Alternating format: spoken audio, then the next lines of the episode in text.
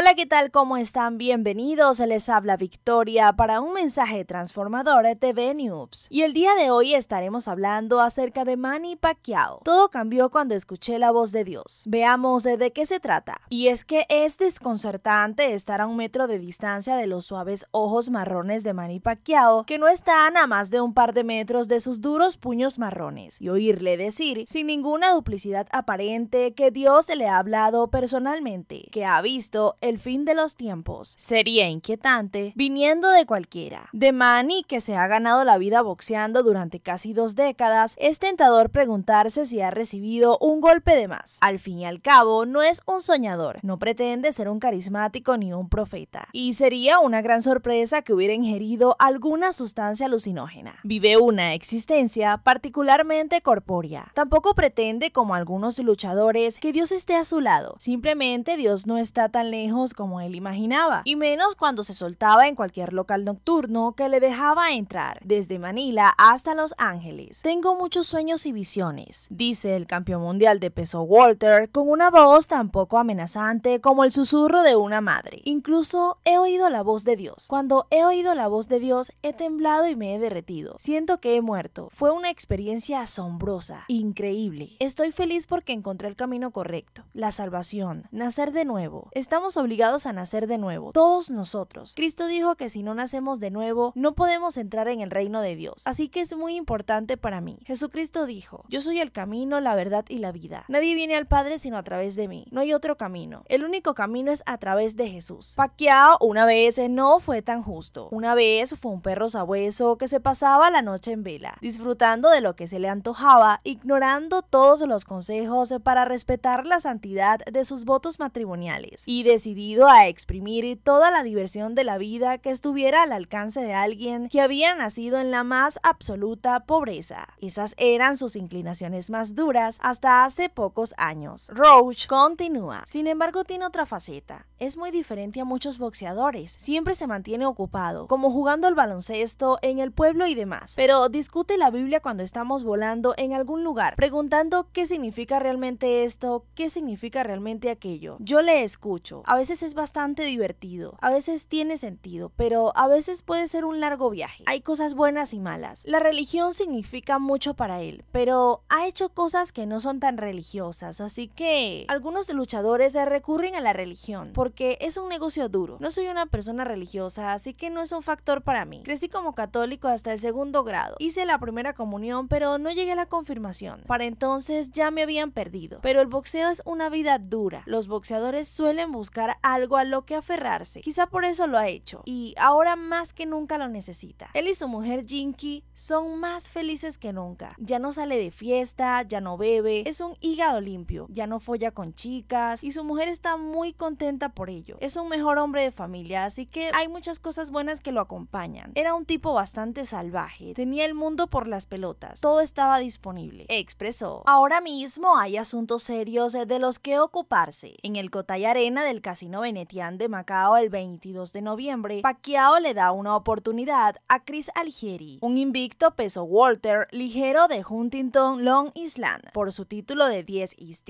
7 LB. Algieri, un boxeador inteligente y una persona aún más inteligente, tiene una licenciatura en gestión de la atención sanitaria y un máster en nutrición clínica que ha salido de la nada a los 30 años, con poca pegada pero con bolsas de confianza y energía. Dará lo mejor de sí mismo. Pacquiao voló 27.000 millas con Algieri para promocionar la pelea, de Pekín a Shanghái, a Hong Kong, a San Francisco, a Las Vegas y a Nueva York. Se llevan muy bien. Todos mis oponentes son amigos fuera del ring, pero dentro del ring tenemos un trabajo que hacer, dice Pacquiao. Me enteré de la existencia de Algieri cuando salió la noticia de que quería pelear conmigo. Vi su pelea con Ruslan Probotnikov, una decisión dividida tras 12 duros asaltos en Brooklyn, el pasado junio para ganar el título 10 de la OMB, demostró que se merecía esta pelea. En el camino han tenido tiempo para matar y han disputado la mesa de billar. Perdí contra él en el billar, dice Pacquiao, pero en el juego real soy mejor que él. Al ser cristiano le doy ventaja, pero en una pelea de verdad va a ser muy diferente. Jaja. Pocas personas en el boxeo se ríen tanto como Pacquiao. Algunos púgiles temen sus actuaciones públicas. Otros como David Hay, Floyd Mayweather y Gennady Golovkin no pueden esperar a subir al ring. Pacquiao es uno de ellos. Puedes ver en mi cara que el boxeo es mi pasión. Cada vez que subo al ring, sonrío porque estoy emocionado por pelear. Desde que Juan Manuel Márquez se le sorprendió a él y al resto del boxeo hace casi dos años, con el más asombroso knockout de un solo golpe que el boxeo había presenciado en años, Pacquiao se ha visto bien. No ha vuelto a su mejor versión de bola de demolición, pero es demasiado bueno para Brandon Ríos y se ha reivindicado en la revancha con Timothy Brackley. Algeria, a su manera disciplinada y enérgica, produjo una sorpresa propia al superar a Provoknikov, el bateador ruso que dio a Brackley pesadillas y moretones en una de las mejores peleas de 2013. No es la primera vez que peleo con un tipo como él. Toda la acción desde todos los ángulos, dice Pacquiao sobre Algieri. Hacía tiempo que no peleaba con un tipo tan alto como él, 1.70 metros. Es divertido. Mi ventaja es mi experiencia. Tengo que utilizarla. Creo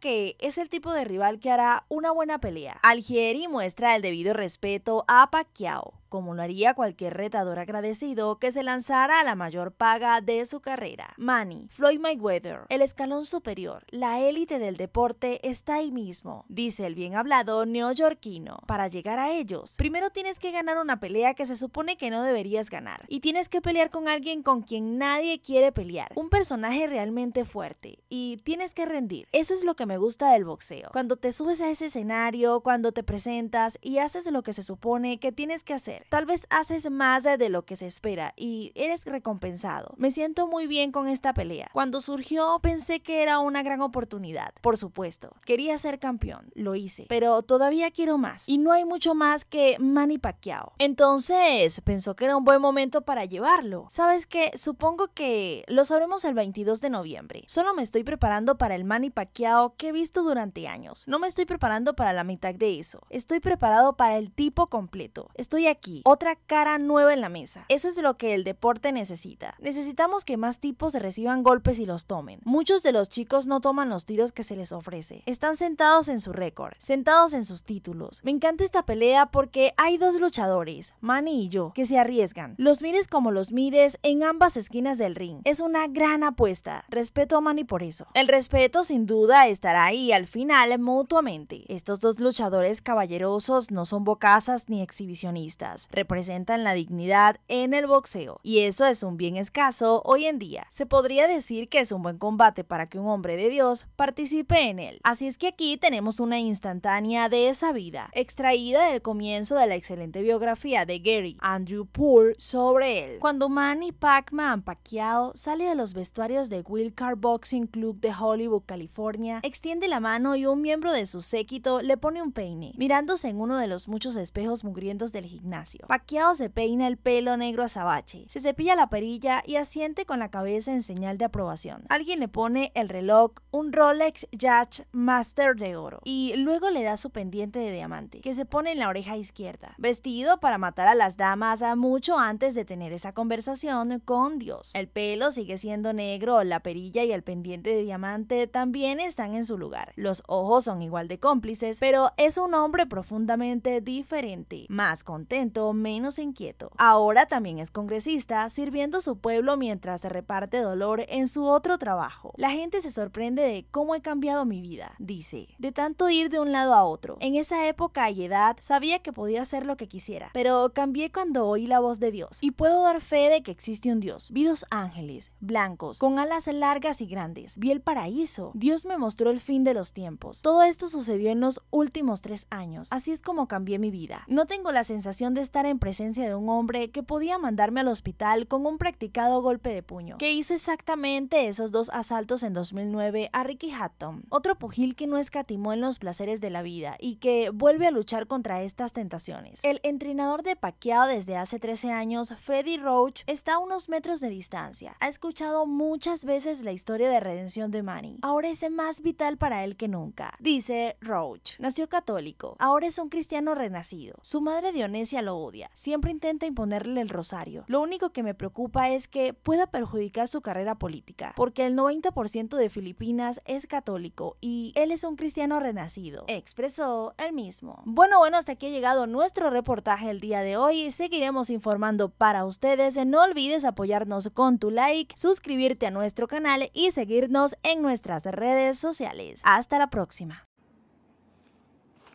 Ha fallecido John Cho, pastor y fundador de la iglesia cristiana más grande del mundo a la edad de 85 años de edad.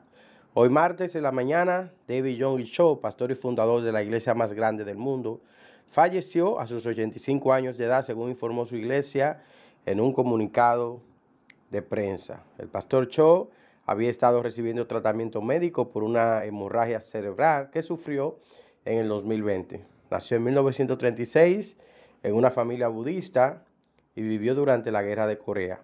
A los 17 años de edad se convirtió a Cristo cuando los médicos le dijeron que moriría por, un grave caso de tuberculosis. Cho atribuye a Dios su milagro y desde entonces comenzó su convicción para convertirse en lo que fue el pastor más grande e influyente del sur Corea. Nunca olvidaré la bendición y la gracia de Dios sobre mi vida por la que me eligió para ser su siervo cuando no era más que un niño insignificante con una enfermedad pulmonar y me salvó por su gracia a través de la expiación de la cruz de Jesucristo, para que a través de la oración recibiera sabiduría y predicara por la inspiración del Espíritu Santo donde quiera que me pusiera. Escribió yo en una declaración en el sitio web de su iglesia. Yo se graduó en el Full Gospel College en 1956 como licenciado en teología. Solo dos años después fundó de la Iglesia del Evangelio Completo de Yodo en Seúl, Corea del Sur. La iglesia se convirtió en una de las mega iglesias más populares del mundo y cuenta con más de un millón de miembros. Yoido tiene más de 500 iglesias en Corea del Sur y ha enviado a miles de misioneros a países de todo el mundo, según el comunicado de prensa de la iglesia. Todo lo que hice fue obedecer y ofrecer mi vida como el muchacho que dio los cinco panes y los dos peces. Simplemente me aferré a los sueños que el Señor me dio y fue Él quien hizo crecer a la iglesia del Evangelio completo de Yoido hasta el millón de miembros para convertirse en, en la mayor iglesia del mundo, dijo el pastor en un comunicado. Corea del Sur tiene una de las comunidades cristianas más sólidas del mundo y las megas iglesias crecieron en popularidad en los años posteriores a la guerra de Corea. Cho se convirtió en uno de los líderes cristianos más influyentes de su país. Escribió varios libros, fundó un diario cristiano y estableció una organización humanitaria, dice el comunicado de la iglesia. Señores, así, así amaneció la prensa cristiana mundial, dando luto y pena por el fallecimiento de lo que fue el más grande pastor evangélico de todo el mundo, de quien cientos de iglesias de miles del mundo imitaron el sistema celular de crecimiento. Paul Young Cho, quien era un simple dueño de una bicicleta que recibió eh, en oración, como lo dice su libro, la cuarta eh, dimensión, y luego de recibir el milagro de recibir esa bicicleta, comenzó Dios a bendecirlo en muchas áreas de su vida. Así que desde aquí, desde esta plataforma, un mensaje transformador TV.tv, enviamos eh, esta nota de luto y condolencias a todos los familiares en Corea y alrededor del mundo. Señores, orando por los evangélicos alrededor del mundo y los familiares del fallecido pastor John Gicho. Gracias por estar con nosotros. Shalom.